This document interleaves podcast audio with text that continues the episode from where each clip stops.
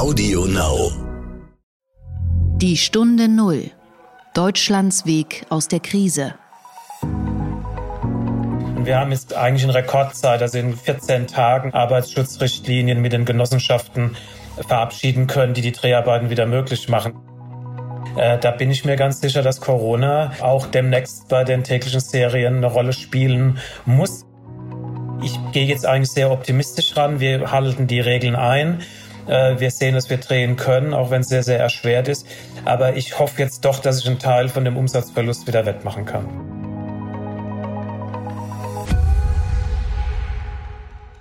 Hallo und herzlich willkommen zur Stunde Null, dem Podcast für Deutschlands Weg aus der Krise und den Neustart.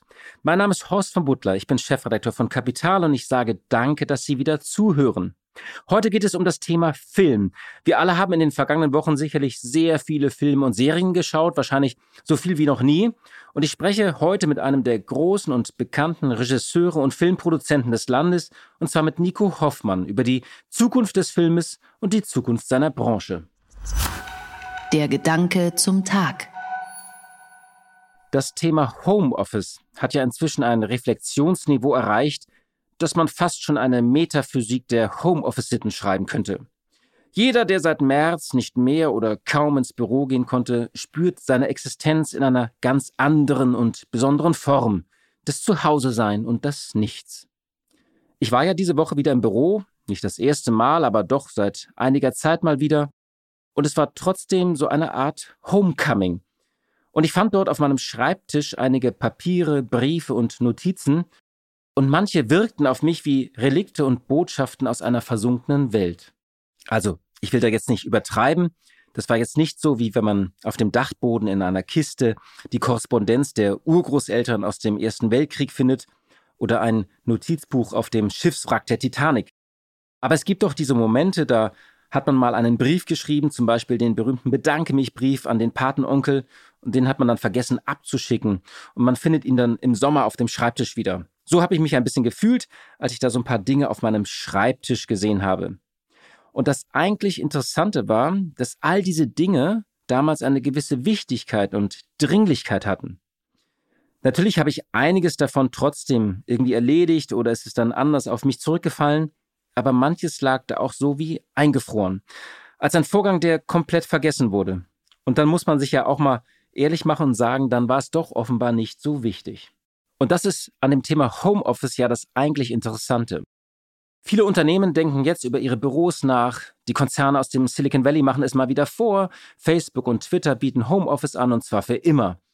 Und da wir ja alle immer ein bisschen wie Facebook und Twitter sein wollen, außer man ist US-Präsident, denken jetzt viele Unternehmen nach, ob sie das auch tun sollen. Die ersten Banken fangen schon an, Büros in den Innenstädten zu entmieten. Ich denke, für eine Bilanz ist es viel zu früh, weil sehr viele Menschen das Thema Homeoffice in einer Phase des Notstandes und Ausnahmezustandes erlebt haben. Sie mussten parallel ihre Kinder unterrichten oder auf sie aufpassen oder sie immer wieder gerade vor den Fernseher hinsetzen. Und das zehrt an den Nerven und Kräften. Wir konnten also gar nicht beurteilen, wie kreativ und produktiv wir wirklich sind, wenn wir ein ganz normales Homeoffice machen. Die einzigen, die vielleicht ein erfolgreiches Zwischenfazit ziehen können, dass sie jetzt eigentlich mal ganz prima wieder runtergekommen sind, das sind sicherlich die Menschen aus der Entschleunigungselite. Also jene Menschen, die die ganze Zeit durchs Land und um den Globus gehetzt sind und ihre Unternehmen oft mit hektischen Telefonaten und herrschen Anweisungen am Gate beim Einchecken führen mussten. Die haben jetzt einfach gemerkt, dass sie in der toten Zeit, die sie am Flughafen und an Bahnhöfen verbringen, jede Menge andere Sachen schaffen können. Und das ist doch, was wirklich als erstes aus unserem Alltag verschwunden ist. Es ist die tote Zeit. Es ist die inszenierte Zeit mit inszenierten Tätigkeiten, die einfach nur Zeit kosten, die wir oft für andere Menschen gemacht haben. Die ersten Menschen, die auch aus unserem Leben verschwunden sind, das sind die Zeitfresser. Menschen, die uns vor allem Zeit kosten und Zeit gestohlen haben. Das sind meistens nicht Kollegen, sondern vor allem auch andere Menschen von außerhalb, die sich irgendwie dauernd mit uns auf einen Café oder einen Lunch treffen wollten, um sich mal wieder auszutauschen. Und ich finde, wenn wir ins Büro zurückkehren, sollten wir vor allem darauf achten, dass wir diese tote Zeit und die sinnlose Zeit und die inszenierte Zeit nicht mehr dorthin mit zurückbringen. Die Stunde Null. Das Gespräch. Er verantwortete Produktionen wie Der Tunnel, Dresden, Die Flucht, Nackt unter Wölfen, Unsere Mütter, unsere Väter, Deutschland 83, Kudam 56 und Charité. Filme wie Der Junge muss an die frische Luft oder Ich bin dann mal weg, Der Medikus oder Ich war noch niemals in New York. Ich spreche von Nico Hoffmann. Er ist einer der großen Produzenten, Regisseure und Drehbuchschreiber unseres Landes. Mit seinen Zwei- und Mehrteilern bescherte er uns ganz neue Filmerlebnisse und Eventproduktionen im deutschen Fernsehen. Gerade lief von ihm sehr erfolgreich die Serie Unsere wunderbaren Jahre und auf Netflix der Film Betonrausch, ein Film über Hochstapler in der Immobilienbranche. In Vorbereitung hatte Nico Hoffmann Filmprojekte über das Leben der Ausnahmemagier Siegfried und Roy und die Porsche-Saga. Im Jahr 2015 wurde Nico Hoffmann einer der beiden Chefs der Produktionsgesellschaft UFA und seit September 2017 ist er alleiniger CEO. Und in der Filmbranche war es ja in den vergangenen Monaten so, dass auf der einen Seite ganz viele Menschen und sicher auch Sie viel mehr Filme und Serien geschaut haben. Im Fernsehen, auf Netflix, Amazon Prime, TV Now und anderen Mediatheken. Es gab also eine immens große Nachfrage und ein sehr großes Interesse. Und auf der anderen Seite mussten viele Produktionen unterbrochen oder ausgesetzt werden. Allein Nico Hoffmann musste sechs Produktionen aussetzen und konnte sie nicht weiterführen. Und seit einigen Wochen geht es auch beim Film wieder los mit sehr strengen Hygienevorschriften. Was aber auf den Film zukommt und was diese Krise vor allem für Schauspieler und die kleinen Studios bedeutet und natürlich auch für die Stoffe, aus denen die Filme von morgen gemacht sind, darüber spreche ich jetzt mit Nico Hoffmann. Einen schönen guten Tag, Herr Hoffmann. Hallo, guten Tag. Viele Menschen haben in den vergangenen Wochen und Monaten, ich glaube, sehr viel Fernsehen geschaut, Netflix oder ähm, alte Filme. Gibt es irgendeinen Film oder eine Serie, die jetzt Sie persönlich in den vergangenen Wochen äh, begleitet hat oder die Sie neu entdeckt haben? Es gibt vieles. Ähm, ich habe auch mein eigenes Sehverhalten neu entdeckt. Ähm, ich habe gemerkt, dass ich sehr viel Zeit hatte, vor allen Dingen abends und nachts. Äh, ich habe also, glaube ich, so viel Amazon Prime und Netflix und TV Now geguckt wie noch nie. Aber man merkt natürlich auch, dass man die Mediathek der Sender, der öffentlich-rechtliche Sender vor allen Dingen wesentlich öfter benutzt. Also ich war, wenn man so will, war ich mein eigener Zuschauer und habe das auch sehr, sehr stark äh, für mich selbst neu entdeckt. Man muss auch sagen, dass die Nutzungszahlen geradezu gigantisch hochgegangen sind. Wir hatten Tage, da war die Nutzung fast 30, 40 Prozent über dem Vorjahr. Das war nicht jeder Tag. Aber in der, in der Kernphase der Pandemie waren die Nutzungszahlen exorbitant hoch. Ja, zum Beispiel ist ja von, bei, bei Netflix Betonrausch ist zum Beispiel angelaufen, nicht? Betonrausch ist angelaufen, auch mit, wie wir finden, sehr gutem Resultat. Wir waren tagelang in einem internationalen Wettbewerb auf Platz 1 und Platz 2. Das bedeutet hier sehr, sehr viel, weil die Konsumenten schauen ja international, die wählen nicht nur deutsches Produkt aus. Also wir sind persönlich mit den Zahlen äh, und auch mit dem Ergebnis ähm, sehr, sehr zufrieden. Ich denke überhaupt, dass jetzt für die UFA sich das ganze Geschäft in Richtung Streaming, da spielt TV Now bei uns auch eine sehr zentrale Rolle, weil wir die Kollegen auch toll finden. Also Streaming wird im Gesamtangebot für Produzenten eine immer stärkere Rolle spielen und das spürt man jetzt durch die Pandemie natürlich noch stärker. Das heißt, Sie hatten viel mehr Zeit, auch Ihre eigenen Produktionen wahrscheinlich nochmal in Ruhe anzuschauen, wozu Sie in normalen Zeiten wahrscheinlich gar nicht kommen, ne? Naja, das muss man halt differenzieren. Ich gucke mir jede Produktion von uns an, aber ich habe natürlich jetzt Zeit gehabt, sie quasi nochmal live anzuschauen. Ich habe zum Beispiel die ganzen Finalshows von DSDS mit Dieter Bohlen mir live angeschaut, weil wir mussten ja plötzlich in einem leeren Studio drehen. Da ging es ganz stark um die Zuspieler. Wir hatten riesigen Erfolg mit die wunderbaren Jahre, was in der Mediathek bei mittlerweile 10,8 Millionen Abrufe liegt. Das sind schon gigantische Zahlen. Also wenn man überlegt, wir reden jetzt über eine Nutzungsdauer von 90 Minuten pro Teil. Es geht also nicht nur um eine kürzere, zehnminütige Involvierung in das Programm. Also man merkt, dass die Menschen sich auch offen gestanden wesentlich mehr Zeit genommen haben, Inhalte zu konsumieren. Das, denke ich, macht der Zeitschriftenmarkt auch gerade die Erfahrung. Aber die Frage ist, wie lange das jetzt natürlich auch erhalten bleibt. Das wird für alle sehr, sehr spannend.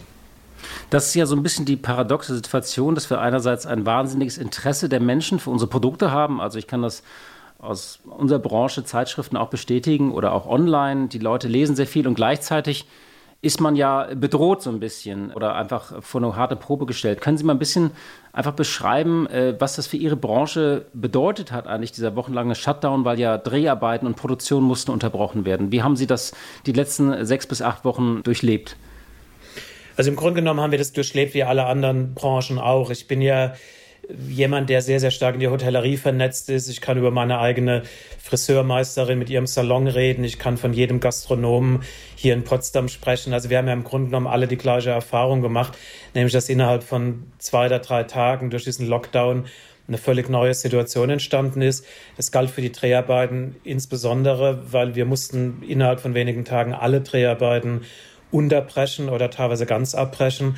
Das ging sehr, sehr schnell, ging auch nach den Bundesländern sehr, sehr verschieden schnell. Also Sachsen und Bayern waren in der Reduzierung der Drehmöglichkeiten am allerschnellsten. Äh, wir waren aber auch die allerersten, die teilweise wieder versucht haben zu drehen. Ich habe hier mit großer hygienischer Sorgfalt die täglichen Serien für RTL wieder in Gang gebracht mit den Teams. Das war übrigens auch ein sehr, sehr starker Wunsch der Teams und der Kreativen selbst weil es darf man nicht unterschätzen, dass viele selbstständig sind und von den Einnahmen auch leben. Aber wir haben andere Projekte, wie beispielsweise unsere Kudam-Sequels fürs ZDF über die Tanzschule und große historische Projekte, die haben wir wirklich für teilweise Wochen und Monate jetzt unterbrechen müssen, mit natürlichem Rattenschwanz an Kosten. Aber offen gestanden merkt man in so einer Pandemie, dass wir alle im gleichen Boot sitzen. Also ich erwarte jetzt auch nicht eine Sonderstellung für den Film. Ich kann mich mit meinen Freunden aus der Gastronomie, aus der Hotellerie, die teilweise noch viel, viel stärker betroffen sind, auf gleicher Augenhöhe unterhalten, weil wir beide die gleiche Erfahrung gemacht haben. Hm. Sie haben ja im April mal gewarnt, uns bleiben nur vier Wochen Zeit, also haben Alarm auch geschlagen. Sind Ihre schlimmsten Befürchtungen jetzt wahr geworden oder sagen Sie nein, also wir konnten diese Zeit so nutzen und es geht jetzt einigermaßen seit der Öffnung auch wieder los, dass wir das trotz der Einbußen überstehen? Ja, offen gestanden äh, war die Warnung ja gehört worden. Ähm, das war ein Interview im Handelsblatt. Und ich muss auch wirklich sagen, dass die Unterstützung auf Seiten der Sender, wir hatten einen sehr, sehr gut moderierten runden Tisch aller Beteiligten äh, durch Henning Teves, der das eingerufen hat am Montag vor einer Woche, wo auch eine große Solidarität zwischen Sendern und Produzenten übrigens auch der Politik spürbar wird. Aber wir haben vor allen Dingen sehr, sehr schnell den Kontakt mit Hubertus Heil und Björn Böning beim Arbeitsministerium herstellen können, weil Björn Böning war jahrelang die federführende Kraft hier in der Regierung Wowereit und auch bei Müller für den Medienstandort Berlin-Brandenburg, vor allem für Berlin. Und Björn Böning hat einen sehr großen Sachverstand für Film. Und wir haben jetzt eigentlich in Rekordzeit, also in, glaube ich, 14 Tagen haben wir die Arbeitsschutzrichtlinien mit den Genossenschaften verabschieden können, die die Dreharbeiten wieder möglich machen. Die sind natürlich sehr ernst zu nehmen. Die sind auch sehr eng und klar gefasst, aber ähnlich wie beim Fußball. Ich habe mich sehr, sehr stark mit Christian Seifert auch immer wieder ausgetauscht, der mir sehr, sehr geholfen hat. Also die Fußballer haben quasi auch eine tolle Blaupause für die Filmproduktion geliefert. Ähm, aber ich gehe jetzt eigentlich sehr optimistisch ran. Wir halten die Regeln ein. Äh, wir sehen, dass wir drehen können, auch wenn es sehr, sehr erschwert ist. Aber ich hoffe jetzt doch, dass ich einen Teil von dem Umsatzverlust wieder wettmachen kann. Können Sie das vielleicht noch mal ein bisschen beschreiben, wie jetzt gedreht wird? Also man kennt das ja so, da stehen halt immer so 40, 50 äh, Personen am Set, äh, ist immer sehr viel Gewusel, einige trinken Kaffee, sehr viel Pausen. Tragen die jetzt alle Mundschutz oder gibt es unterschiedliche Regeln? Müssen Schauspieler äh, erstmal in Quarantäne, bevor die dann eine Liebesszene drehen können? Was hat sich da verändert? Wie, wie haben Sie das gemacht? Also im Grunde genommen unterscheiden wir ganz äh, strikt zwischen einer reinen Studioproduktion.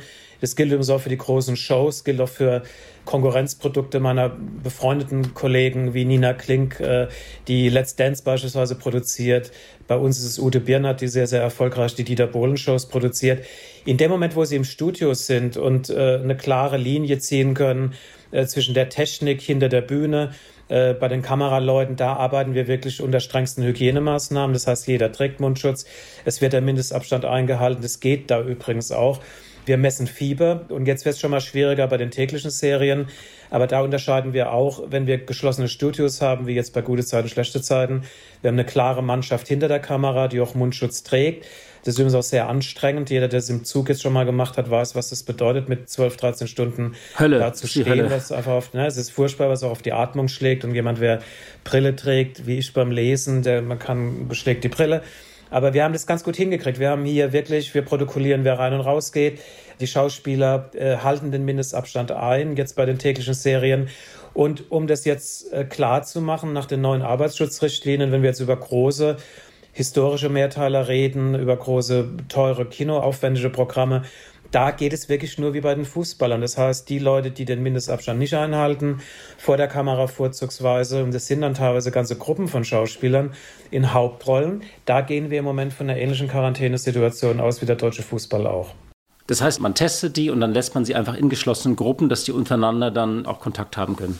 Also um es ganz simpel zu sagen, wenn geküsst wird, wenn körperliche Nähe ist und wenn äh, Menschen äh, auf Tuchfüllung gehen, also nicht auf 1,50 Meter Abstand stehen und dazu eventuell noch eine Hauptrolle haben und sich quasi mehrfach begegnen bei so einer Produktion und zwar länger auch als eine Minute. Wir haben bestimmte Zeitlimits reingeschrieben in die gemeinsame Vereinbarung. Da wird es so gemacht und ich halte es im Moment offen gestanden auch für den einzigen Weg, dass wir wieder in Produktion kommen. Das sind zwar Empfehlungen, das ist genauso wie die Bundesregierung alle Maßnahmen empfiehlt, aber wir nehmen das in der UFA sehr, sehr genau und sehr, sehr ernst. Ich habe Björn Böning nächste Woche hier bei einem Studiobesuch bei mir. Wir wollen bis nächste Woche evaluieren, was die Maßnahmen jetzt auch gebracht haben. Ich sehe natürlich jetzt auch am Markt, dass einige Kolleginnen und Kollegen jetzt der Meinung sind, sie drehen einfach fröhlich weiter außerhalb der Ufer.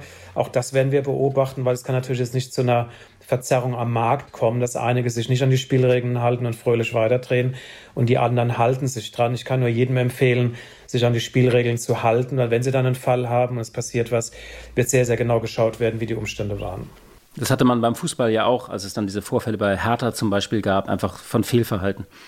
Ja, gut, das Hertha-Verhalten jetzt von dem einen Spieler war natürlich jetzt völlig absurd. Aber wissen Sie, was mir wirklich nahe geht und in der ganzen Diskussion, das sage ich schon seit Wochen, ich hab, muss wirklich immer wieder sagen, ich habe das Gefühl, dass viele Leute, solange sie keine direkte persönliche Berührung mit dem Virus oder mit jemand, der krank ist, haben, dass das unheimlich weit weggedrückt wird. Also die Melodie spielt da anscheinend sehr, sehr weit weg. In dem Moment, wo in einer Familie oder in einer Firma diese Viruserkrankung auftaucht und man die Konsequenzen sieht, und äh, ich habe das jetzt im Freundeskreis bis zum heutigen Tag etwa achtmal beobachten können, gehen sie mit der Sache völlig anders um.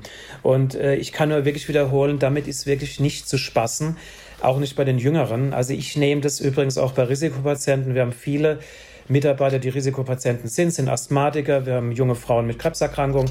Ich nehme das in der UFA sehr, sehr ernst und ich nehme es auch Bertelsmann intern sehr, sehr ernst. Also mich da hinzustellen, wie viele andere jetzt auch bei den Demonstrationen so zu tun, als wäre das jetzt quasi eine, eine, eine Unterhöhlung unserer Demokratie und irgendwelche Ärzte und Virologen haben sich da was Böses ausgedacht. Also das geht wirklich an jedweder Wirklichkeit vorbei, vor allem wenn Sie ins Ausland schauen, Amerika, Spanien, Frankreich und Italien. Wie geht es eigentlich den Schauspielern? Also die haben ja sowieso immer, also da gibt es ja viele, die haben eh immer Leerlauf oder haben dann finanzielle Schwierigkeiten, wenn sie nicht gerade Stars sind. Äh, Gab es da Sondertöpfe für die oder Extrazahlungen, wenn die jetzt Drehpausen hatten? Also was wir gemacht haben bei den großen fiktionalen Produktionen, auch das war ein Rekord, muss man sagen. Wir haben uns innerhalb von einem Wochenende äh, mit der Produzentenallianz und den Gewerkschaften, vor allen Dingen Verdi, auf ein Kurzarbeiterprogramm einigen können für die direkt betroffenen selbstständigen Gewerke an den Sets. Bei uns sind ja alle Gewerke vom Maskenbildner über Dekorateur, Ausstatter, Architekt, Tonmann, Kamera sind alle betroffen. Und äh, wir konnten jetzt bei den großen Uferproduktionen, ich nehme es mal symbolisch, die Kudam-Sequels in der Tanzschule, die wir unterbrechen mussten, auch aufgrund der Statisterie, wir konnten da wirklich über die Kurzarbeitsregelung ähm, und auch über die Draufzahlung, die UFA hat in vielen Fällen auch draufgezahlt, konnten wir wirklich eine sehr sozialverträgliche Linie fahren. Bei den Schauspielern ist es teilweise schwieriger, weil es andere Vertragssituationen sind. Aber gerade die Schauspieler sind auch diejenigen im Moment, die natürlich drehen wollen. Und ich kann Ihnen gar nicht sagen, wie viele Zuschriften, wie viele Anrufe ich in den letzten Wochen von Selbstständigen aus der Kreativszene bekommen habe, dass wir möglichst schnell wieder in Produktion kommen. Aber ich sage es nochmal mit Nachdruck, auch unter Einhaltung der, der Hygienemaßnahmen. Wie ist das denn mit den Plots, also bei den Daily Soaps zum Beispiel? Ist in GZSZ, äh, wo der Plot angepasst ist, da auch schon Corona ausgebrochen oder spielt es noch in einer, in der früheren heilen Welt ganz normal weiter? Ja, das ist ein wirklich spannendes Thema, weil ähm, die täglichen Serien nehmen ja sehr, sehr stark äh, gesellschaftspolitisch ähm, den Zeitgeist auf. Also ich bin überzeugt, wenn wir Corona jetzt noch die nächsten Monate leibhaftig erleben durch Maskenschutz und andere Dinge, äh, durch soziale Distanz sind ja ganz viele Themen, die auch in die Stoffe reinrutschen. Äh, da bin ich mir ganz sicher, dass Corona äh, auch demnächst bei den täglichen Serien eine Rolle spielen muss geradezu. Ne? Wir haben ja immer wieder ähm, sehr, sehr starke politische Themen auch angesprochen. Also ich glaube, wenn das jetzt bis September, Oktober anhält, werden wir, glaube ich, bei den Drehbüchern um Corona nicht drum kommen. Hm. Wenn wir jetzt so mehrere Wellen haben, wenn wir mal gucken, also vielleicht auch nächstes Jahr das wieder ausbricht und äh, Filmproduktionen immer wieder unterbrochen werden und wir haben jetzt ja auch gemerkt, dass große Blockbuster, äh, zum Beispiel James Bond konnte nicht fertig gedreht werden. Was bedeutet das dann für die Filmindustrie? Werden wir tatsächlich dann so ein, so ein Nachschubproblem an, an großen Produktionen und Filmen bekommen? Also wenn es wirklich dazu kommt, wenn wir das Problem bekommen, ich bin ja wirklich sehr, sehr viel mit Ärzten verbunden, weil wir auch Charité mit der Charité gemeinsam produziert haben. Also ich date mich eigentlich fast dreimal die Woche mit befreundeten Ärzten aus der Charité auch ab. Also ich habe da ein sehr differenziertes Bild. Also einmal muss man ja sagen, sind wir in Deutschland auch aufgrund der Maßnahmen sehr, sehr klimpflich im Moment davongekommen. Also das kriegt man übrigens auch im internationalen Gespräch. Wir gehören ja über Fremantle ähm, in eine internationale Gruppe rein und ich kommuniziere mit Spaniern, Italienern, Engländern. Also wenn Sie gerade jetzt mit Engländern im Moment telefonieren, auch mit Amerikanern in, in New York vor einer Woche gesprochen haben, da waren ja die Deutschen also wirklich fast schon vorbildhaft, äh, auch in der Außenwahrnehmung. Äh, und da ist ja auch was dran. Also wir sind, man kann immer wieder sagen, es ist sehr deutsch, es ist sehr vorsichtig, aber dieser, dieser, diese, diese deutsche Vorsicht hat ja zumindest jetzt mal bei uns im Land dazu geführt, dass wir sehr, sehr glimpflich davongekommen sind. Ich glaube im Moment, dass wir bei, wenn eine wirklich zweite Welle kommt, ich glaube einerseits, dass wir besser vorbereitet sind. Also ich glaube, dass wir wesentlich schneller lokale Isolierungsmaßnahmen durchführen können und werden.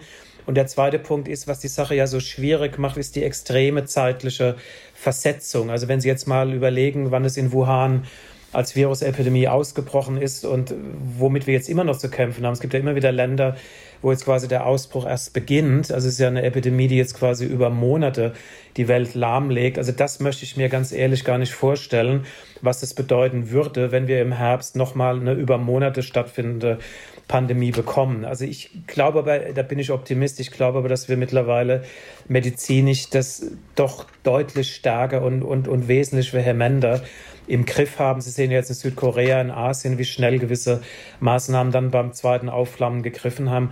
Also ich bin da im Moment eher positiv gestimmt als pessimistisch. Hm. Nicht, dass wir noch in so eine Welle kommen, dass wir nur noch Animationsfilme haben oder irgendwas dann am Computer fertig gedreht werden muss. Ist so ein Szenario vorstellbar oder ist das jetzt auch so äh, äh, absurde Vorstellung?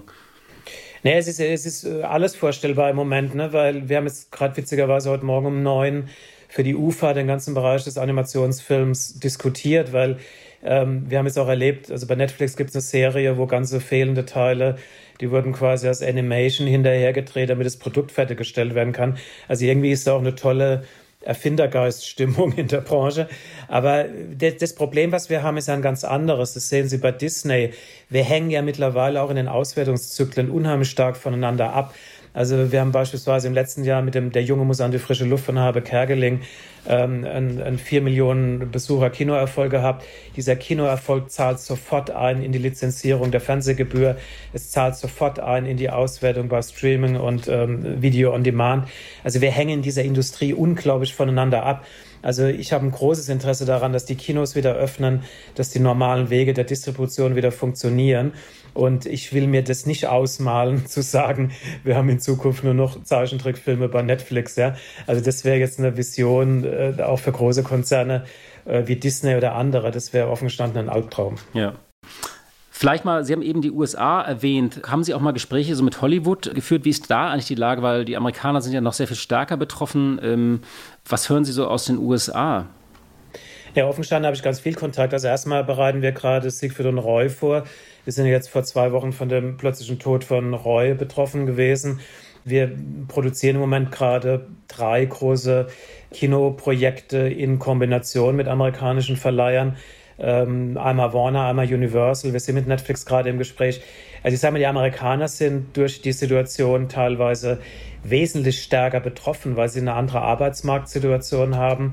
Die Leute stehen wirklich ohne Kurzarbeitermöglichkeit auf der Straße. Das sehen Sie an den Arbeitslosigkeitszahlen. Sie haben die riesige Problematik der Kinoschließung gehabt. Also Amerika geht sehr rigoros ähm, jetzt wieder in die Kinoöffnung langsam rein. Es sind ja amerikanische Konzerne, die hier teilweise auch die Kinowelt beherrschen, kann man sagen. Aber die Auswirkung auf die kreative Szene hat vorrangig Streamingdiensten genutzt. Also einmal, weil Streamingdienste unabhängig waren von den Kinos. Und es hat Streamingdiensten genutzt, weil sie weltweit operieren. Also Netflix hat plötzlich dann ganze Produktionszyklen in die Länder verschoben, wo die Pandemie einfach noch nicht war oder schon weg war. Ne? Sie wurde plötzlich in Ländern gedreht, wie der ganze der norwegische, skandinavische Raum wurde sehr, sehr stark benutzt. Also es konnte Kino in dieser Geschwindigkeit gar nicht machen. Also die äh, Kollegen hier von Studio Babelsberg gegenüber äh, mussten innerhalb von 24 Stunden sehen, wie die Amerikaner wirklich gefühlt mit dem letzten Flug aus Schönefeld raus sind und jetzt langsam wiederkehren, weil sie die Produktion natürlich auch fertigstellen wollen. Aber die Amerikaner sind wesentlich rigoroser mit der Situation umgegangen, wie ich finde, in vielen Punkten auch zu Ungunsten der Arbeitskräfte. Ja, das wird ganz interessant tatsächlich, ob, dann, ob man dann auch so Inseln haben wird, also wie Neuseeland oder Australien, die ja jetzt auch so eine eigene Bubble bilden, wo man einfach sagt, da kann dann künftig gedreht werden, weil es vielleicht Corona-frei ist oder so. Und das äh, könnte ja spannend werden, wenn sowas kommt, nicht? Ja, so das ist, die Überlegung ist gar nicht jetzt, also offenstanden spielt die Überlegung in der Filmbranche eine ganz zentrale Rolle. Also das ist äh, in unserer Branche eh üblich. Ne? Wir drehen viele Projekte im Ausland. Wir haben viele Projekte auch aus, aus Tax-Refund-Gründen. Gerade Neuseeland hat sehr interessante Tax-Refund-Möglichkeiten immer wieder angeboten. Auch die Öffnung der Cheshire ist wichtig für uns, weil wir die deutschen Produzenten haben sehr, sehr viel an Cheshire gedreht. Wir haben Charité beispielsweise komplett bis genau eine Woche vor dem Lockdown dort noch gedreht. Also viele Produzenten freuen sich, dass sie im Moment in der Tschechei wieder drehen können. Selbe gilt für Österreich eigentlich auch. Es gibt eine große, starke Koproduktionstätigkeit zwischen Deutschland und Österreich. Also das ist gar keine lustige Überlegung, sondern äh, man wird wirklich sehen, wie sich die Pandemie entwickelt. Ich kann mir wirklich gut vorstellen, dass auch äh, Länder, also gerade Neuseeland, äh, spielte bei uns jetzt heute Morgen bei einer Produktion in der Tat eine zentrale Rolle, A wegen einem Tax Refund und B wegen der ähm, gesundheitlichen Möglichkeit, da zu drehen. Mhm. Vielleicht mal so ein bisschen auf Ihre Branche noch bezogen. Also ähm, in anderen Branchen ist es ja tatsächlich so, zum Beispiel im Handel, da hat man gesagt, das ist jetzt, der musste eh schon kämpfen und Amazon ist vielleicht der Gewinner. In Ihrer Branche gab es ja auch das, was unter diesem Stichwort Streaming Wars äh, lief, also dass die großen Player neben Netflix äh, auch Amazon Prime reinging. Äh, Disney hat gerade Disney Plus gestartet. Glauben Sie, dass diese Krise dazu führen wird, dass die noch stärker werden. Und auf der anderen Seite haben ja auch viele unabhängige Studios mussten kämpfen. In den USA mussten auch große Studios schließen. Also glauben Sie, dass dieser Strukturwandel in Ihrer Branche äh, sich beschleunigt? Was ist da Ihre Einschätzung? Ja, ich glaube das schon. Also es ist ja eine, ich bin ja jemand als Sohn einer einer Wirtschaftsjournalistin, die 35 Jahre bei der FAZ war. Ich bin ja ein sehr, sehr großer Leser von Wirtschaftsteilen, von Zeitungen. Sie merken ja weltweit, dass diese Krise ähm, überall da, wo Probleme waren. Ich nehme jetzt mal das ganze Thema Germanwings bei der Lufthansa, ja. Oder ich nehme bei uns in der Branche, wir haben ja ganz viele Problemzonen auch gehabt, vieler kleinerer Produktionsfirmen, die wirklich von ein oder zwei Produktionen im Jahr abhängig waren. Äh, wir haben Produktionsbereiche aufrechterhalten, ähm, auch in der UFA, wo man eigentlich seit drei, vier Jahren drüber nachgedacht hat, macht dieser Bereich wirklich Sinn? Und diese Krise drückt ja wie, also unter einem Brennglas drückt sie ja quasi alle diese hausinternen Krisenherde dann nach oben. Ne? Und äh, ich glaube deshalb auch in der Tat, dass wir gestärkt aus dieser Krise rausgehen. Das gilt uns auch für den ganzen Bereich, wie wir gemeinsam arbeiten wollen. Also wir haben auch gemerkt, dass in gewissen Bereichen der UFA das Homeoffice absolut funktioniert, in anderen Bereichen der physischen Produktion eben überhaupt gar nicht, weil Menschen sich wirklich gegenüber sitzen müssen. Sie können kein Drehbuch schreiben per Skype. Das geht einfach nicht. Sie müssen sich irgendwann mal auch wieder treffen. Aber ich bin wirklich der Meinung, dass wir in den nächsten Monaten eine ganz, ganz starke Strukturveränderung bekommen. Wir bekommen die in der Art und Weise, wie wir arbeiten. Wir bekommen die in der Größe am Markt. Ich glaube, dass viele im Moment eine komplette Justierung machen ihrer Marktpräsenz. Und wir werden es garantiert auch bekommen im Inhaltebereich. Also ich bin überzeugt, dass gewisse Inhalte, die im Moment wesentlich schneller drehbar sind, ich nehme mal mit wenigen Schauspielern in begrenzten Studioräumen, die quasi auch jetzt äh, durch den Druck der Krise schneller produzierbar sind. Ich glaube, dass das inhaltlich auch Veränderungen mit sich bringt. Und äh, das ist für mich jetzt im Moment auch eine Durchsicht. Ich gehe da ganz positiv ran. Es ist eine spannende Phase der Neujustierung, aber ich bin ganz tief überzeugt, dass es, dass es heftige Spuren haben wird. Wenn ich jetzt zu Ihnen kommen würde und sage, Herr Hoffmann, ich habe eine super Idee, irgendwie ein, ein, ein Pärchen, äh, er steckt Sie an, Sie verlieben sich ineinander, müssen aber in getrennte Quarantäne. Würden Sie sagen, bleiben Sie bloß weg mit jeglichem Corona-Stoff, kommen Sie in ein paar Jahren wieder oder würden Sie sagen, nein, diese Filme werden Ende des Jahres gebraucht werden? Ja, das ist, also ich kann Ihnen da wirklich jetzt aus 25 Jahren Berufserfahrung sagen, ähm, die Leute, die Zuschauer wollen in der direkten Krise äh, innerhalb der nächsten Monate die direkte Krise nicht im fiktionalen Bereich sehen. Also das ist eine goldene Regel, das hat es noch nie anders gegeben, äh, weil das hängt einfach damit zusammen, wie stark äh, im Moment die äh, Nachrichtensendungen geschaut werden, wie stark die Dokumentationen geschaut werden wie stark die Specials geschaut werden, wie stark Zeitung und Illustrierte läuft. Aber im fiktionalen Bereich geht sowas meistens erst nach sechs, sieben Jahren. Also ein schönes Beispiel ist Bad Banks, was meine Lieblingsserie war im letzten Jahr. Bad Banks ist, glaube ich, sage und schreibe, ach, ich weiß es gar nicht mehr, ich glaube zehn Jahre, ja, zehn Jahre nach der, nach der Finanzkrise gedreht worden. Entstanden ist natürlich im Kopf früher. Aber auch die Offenheit, mit dem Thema umzugehen, das hat dann zehn Jahre gedauert. Also ich war in der Vergangenheit immer gut beraten, ähm, einen gewissen zeitlichen Abstand zu wahren zu dem ursprünglichen Erlebnis, ja. Zum Schluss vielleicht noch die Frage, ähm, Sie haben ja auch praktisch viel Kontakt mit jungen, angehenden Regisseuren ähm, äh, an der Filmhochschule. Wie erleben die das jetzt? Wie prägt eine ganze Generation diese Krise jetzt? Haben Sie da Gespräche schon geführt oder ist es, ist es da noch kein Thema? Äh, ist man da normal noch handwerklich unterwegs? Nee, ich führe die Gespräche offen gestanden permanent, weil ich habe ja den ganzen Unterricht mit Ludwigsburg, wo ich Professor bin, habe ich jetzt quasi online gemacht, was auch gut funktioniert, weil man trotzdem sehr intim und sehr direkt reden kann. Das sind zwei Erfahrungen. Einmal können die selbst nicht drehen, die haben ja, wir haben ja ganz viele Diplomprojekte und andere Projekte in Baden-Württemberg vorzugsweise unterbrechen müssen, teilweise zwei Monate unterbrechen müssen. Und man muss ja ganz klar sagen, junge Studenten von mir, die sind zwischen 25 und 30, erleben zum allerersten Mal wirklich leibhaftig eine, eine Krise und was das mit ihnen macht. Und das wird sehr, sehr unterschiedlich wahrgenommen. Also ich habe Studenten, die gehen da sehr, sehr tief rein, die empfinden es auch als einen ganz tiefen Einschnitt in ihrem Leben. Ich habe andere Studenten, die gehen da regelrecht soziologisch ran. Aber ich kann eine Botschaft ganz klar sagen. Also der Markt, in dem wir uns bewegen und auch der, der Streaming-Markt, der Markt für fiktionales Erzählen, der ganze Bewegbildmarkt, der wird eher noch weiter zunehmen. Also wir erleben nicht jetzt eine Krise, die jetzt den Bereich, in dem ich tätig bin, uns limitieren wird. Ganz im Gegenteil. Wir haben jetzt gerade heute Morgen eine Geschäftsführersitzung mit über 34 Projekten fürs nächste Jahr quasi besprochen. Also der, der Bereich, in dem jetzt junge Studenten sich ausbilden lassen im Film- und Medienbereich, dieser Bereich wird die nächsten Jahre eher zunehmen. Ja, Herr Hoffmann, das ist doch ein optimistisches Schlusswort. Ich danke Ihnen sehr für Ihre Zeit. Danke für dieses Gespräch und alles Gute Ihnen. Okay, tausend Dank. Blick in die Märkte. Und wie jeden Freitag schalten wir heute zu meiner Kollegin Katja Dofel nach Frankfurt. Sie leitet dort das Börsenstudio von NTV. Hallo, liebe Katja. Hallo, lieber Horst. Ich freue mich, wieder dabei zu sein. Ja, es gab ja diese Woche ein wegweisendes Urteil im Dieselskandal. Volkswagen muss nochmal zahlreiche deutsche Kunden entschädigen. Was war denn so besonders an diesem Urteil? Was bedeutet es für das Unternehmen und wie hat die Börse reagiert? Das Bemerkenswerte an diesem Urteil war ganz eindeutig die Wortwahl des Richters bei der Urteilsbegründung, nämlich dass Volkswagen mit diesem Vorgehen, also mit dieser Abschaltvorrichtung, sittenwidrig gehandelt hat. Ansonsten muss man sagen, hat Volkswagen dieses Urteil, was die Börse anbelangt, eigentlich recht gut verkraftet, obwohl es den Weg dafür ebnet, dass noch Tausende von Klägern einen deutlich höheren Schadenersatz bekommen als diejenigen, mit denen sich Volkswagen bisher schon geeinigt hat. Allerdings, der Blick auf den Börsengang zeigt, richtig gravierend war der Absturz in der Corona-Krise für Volkswagen. Der war deutlich stärker als der Absturz, den man im September 2015 infolge der Tatsache gesehen hat, dass eben die Untersuchungen in diesem Dieselskandal bekannt geworden sind. Und wenn man sich alleine diese Woche anschaut bei Volkswagen, dann muss man sagen, hat dieses Urteil eigentlich überhaupt nicht viele Spuren hinterlassen.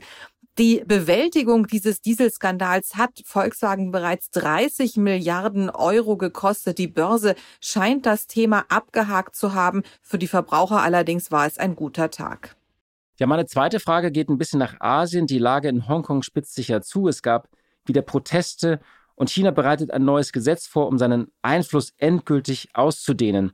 Wie sehr belastet dieser Konflikt die Weltbörsen? Völlig klar, dieser politische Streit über das Sicherheitsgesetz in Hongkong verunsichert die Börse, weil man befürchtet, dass eben als Ausdruck des politischen Missfallens die Amerikaner Donald Trump neue Strafzölle gegenüber chinesischen Produkten verhängen könnten. Und das würde natürlich die Börse ausbremsen, verunsichern. Man sieht an der Börse, das muss man sagen, kommt leider öfter vor, weniger die politischen Folgen und auch das menschliche Leid, das mit einem solchen Gesetz verbunden ist, sondern man sieht die nüchternen Zahlen. Da muss man allerdings auch ganz klar sagen, die Hongkong-Verunsicherung hat nur relativ wenige Spuren hinterlassen.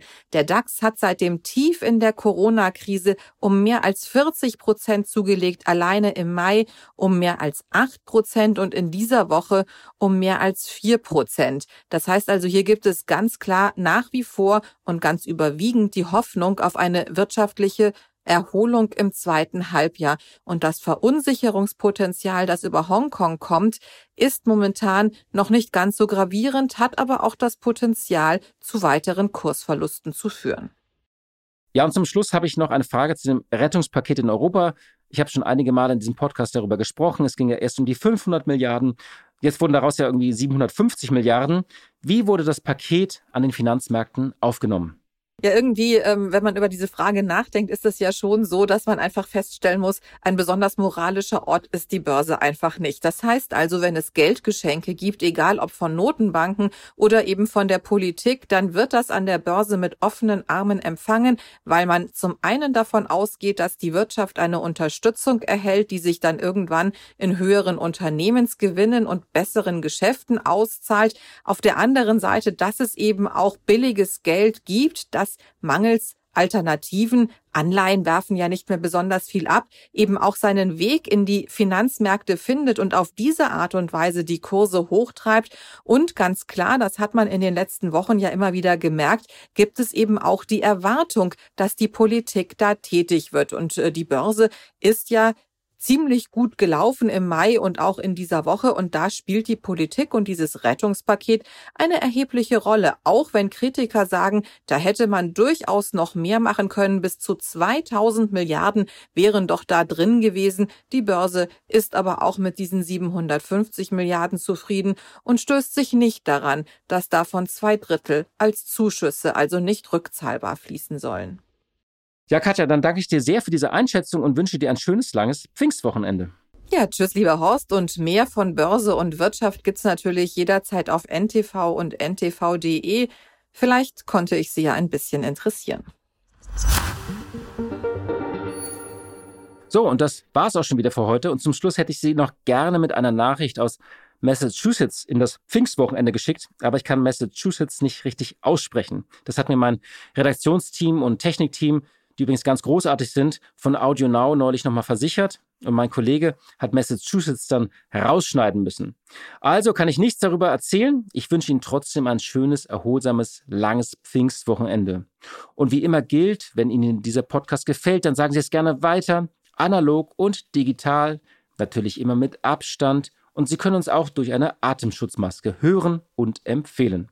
Ich bin sicher, die Welt stand still, aber sie dreht sich auch wieder und je länger sie sich dreht, desto mehr dürfen wir hoffen und nach vorne schauen. Die Stunde Null. Deutschlands Weg aus der Krise. Dieser Podcast ist Teil der Initiative Gemeinsam gegen Corona.